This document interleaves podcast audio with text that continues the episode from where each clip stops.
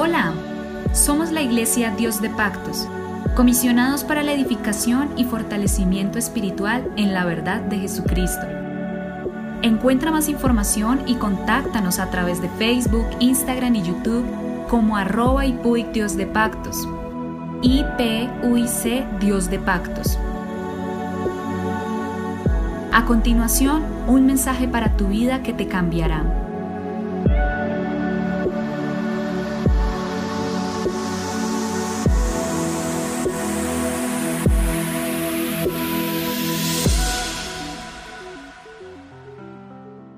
El Señor Jesucristo los bendiga. Les habla su pastor Héctor Damián. Somos la Iglesia Pentecostés Unida Internacional en Colombia, siempre predicando la verdad. Gracias al Señor por tenernos aún en pie, por ayudarnos, fortalecernos y siempre extender su mano bendita para ayudarnos a dirigir nuestros pasos y a guiar nuestras vidas respecto a Él. En el libro de Santiago capítulo 5 verso 17 Dice la palabra del Señor que Elías era hombre sujeto a pasiones. Quiero que coloque bastante énfasis en esta palabra pasiones, semejantes a las nuestras, y oró fervientemente para que no lloviese, y no llovió sobre la tierra por tres años y seis meses. Y otra vez oró, y el cielo dio lluvia, y la tierra produjo su fruto. Es importante entender que Dios nunca usó a hombres espectaculares para cosas espectaculares. El Señor usó a hombres débiles y sujetos a pasiones para hacer cosas espectaculares, cosas supremamente grandes. Nunca buscó superhombres. El Señor simplemente buscó a hombres y a mujeres que quisiesen dejarse usar por Él. Pero ¿qué hizo a estos hombres diferentes? Porque estábamos leyendo ayer, y qué más digo porque ya me faltaría contando de Gedeón, de Barak, de Sansón, de Jepte, de David, así como de Samuel, de los profetas, que fue, conquistaron reinos, hicieron justicia, alcanzaron promesas, taparon bocas de leones, apagaron fuegos impetuosos, evitaron filos de espada, sacaron fuerzas de debilidad. Hebreos capítulo 11, verso 32 al 34. ¿Qué fue lo que hizo que esos hombres fuesen tan diferentes? En el fondo, ellos eran iguales a nosotros. Por eso dice, que Elías era hombre sujeto a pasiones semejantes a las nuestras. No era un hombre diferente, no era un hombre de hierro, no era un Superman, no eran personas que estaban fuera del ámbito humano como nosotros nos encontramos. No, eran personas que tenían las mismas dificultades, los mismos problemas, los mismos traumas, las mismas tristezas. Acuérdese que Elías, después que triunfó en el monte Carmelo sobre los 400 profetas de Baal, los 450 de, de Acera, David huyó de la reina. David escapó y se ocultó en un lugar muy distante, asustado, preocupado, con depresión, con tristeza, con amargura. Entonces no eran superhombres. Él tuvo problemas, tuvo tristezas, tuvo amarguras, tuvo estados de soledad, tuvo estados de desamparo.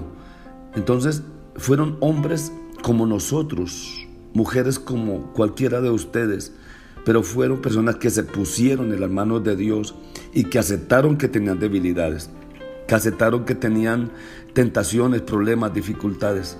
Es bueno nosotros aceptar los problemas que vienen a nuestra vida. Fueron personas que estando en una situación similar a la nuestra, Dios pudo obrar en ellos y a través de ellos no eran perfectos. Eso es algo que nos anima, ya que a pesar de sus luchas y debilidades, Dios pudo sacar grandes cosas de eso. Eran personas totalmente como somos nosotros. Lo único que yo puedo decirle a ustedes es que Dios puede cambiar nuestras debilidades en fuerza. Hay días donde nos sentimos en la cima, pero también hay días donde no queremos levantarnos, donde no queremos seguir el camino, donde no queremos seguir avanzando, nos asqueamos de la monotonía de nuestra vida. Parece que todo alrededor nuestro es aburrido, malo, todo alrededor nuestro es mm, insípido. Todos pasamos por situaciones difíciles y eso nos afecta en nuestro ánimo. Aún nuestros cuerpos se cansan, pero a pesar de eso, Dios puede cambiar nuestras debilidades en fuerza. Dios puede cambiar nuestras debilidades en autoridad, en poder. Puede cambiar nuestras enfermedades en sanidad. Puede cambiar nuestras tristezas en alegría. Puede cambiar nuestra depresión en gozo. Dios lo puede hacer. En esta ocasión quisiera mencionar al apóstol Pablo, un gran personaje de la Biblia. Él atravesó kilómetros y kilómetros para predicar el Evangelio en todo lugar donde pudiese.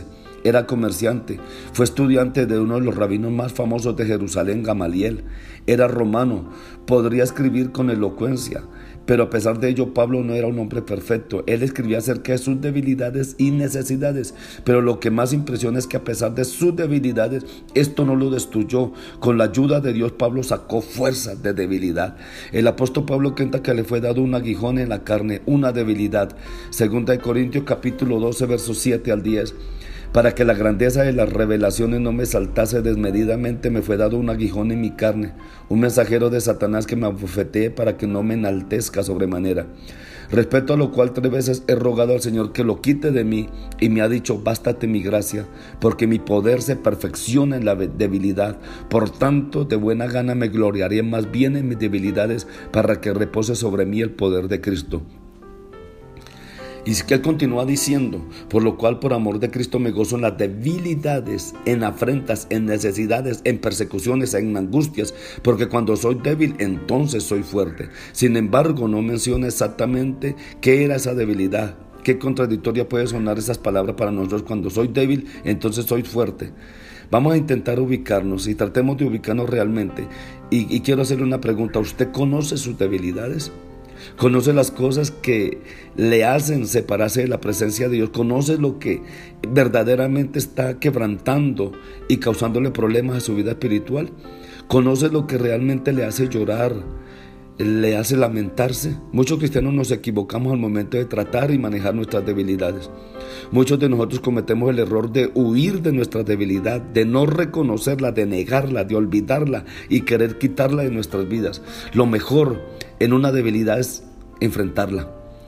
El Señor no quiere que usted huya de ella, sino que tenga presente siempre la debilidad, porque cuando usted tiene presente la debilidad está dispuesto a saber dónde le va a atacar o saber en qué momento va a tener esas dificultades, esos problemas y va a saber enfrentarlos. Sé que a nadie le gusta que alguien vea lo malo de uno mismo y aún es más feo cuando nosotros mismos somos quienes tenemos que presentar o, o mirar que esas cosas malas que habitan en nosotros.